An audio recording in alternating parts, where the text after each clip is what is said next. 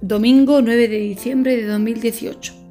Hoy vamos a ver lo que, en lo que consiste la tradición de tronco de Navidad.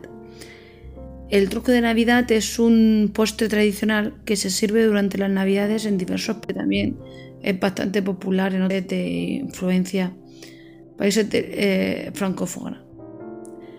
Eh, su historia, el origen del tronco de Navidad, se remonta a la tradición precristiana de quemar en, el hogar un tronco o leño grande de madera, preferentemente de árboles frutales, para celebrar el solsticio de invierno y el fuego nuevo del año a punto de empezar, así como alejar la oscuridad.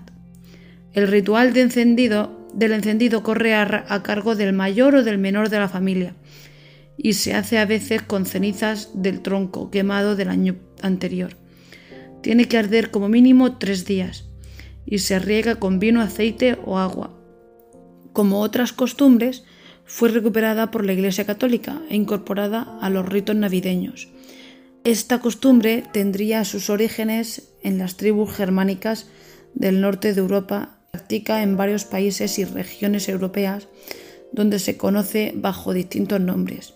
En Gran Bretaña, por ejemplo, se le conoce con el nombre de Yule Log. En Cataluña se le conoce con el nombre de Tío Nadal. En el siglo XIX, el uso cada vez más extendido de las estufas en lugar de las chimeneas hizo que se modificara la tradición y se sustituyera el tronco de leña por un postre que lo simulara. Las referencias históricas apuntan a varios inventores posibles.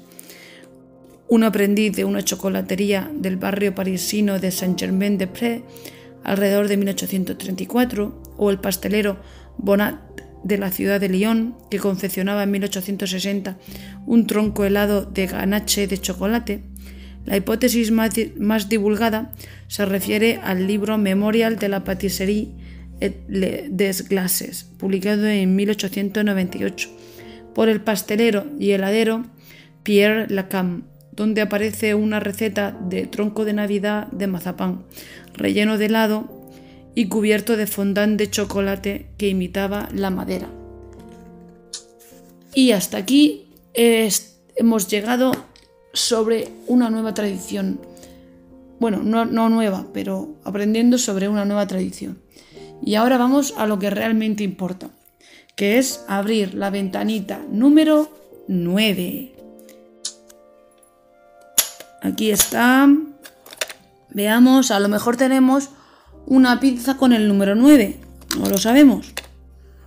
Tenemos por aquí un euro de chocolate. Vale. Tenemos por aquí una hamburguesa que no sale porque se me ha quedado un poco un poco enganchada. Ahora, ya, ahora la tengo ya.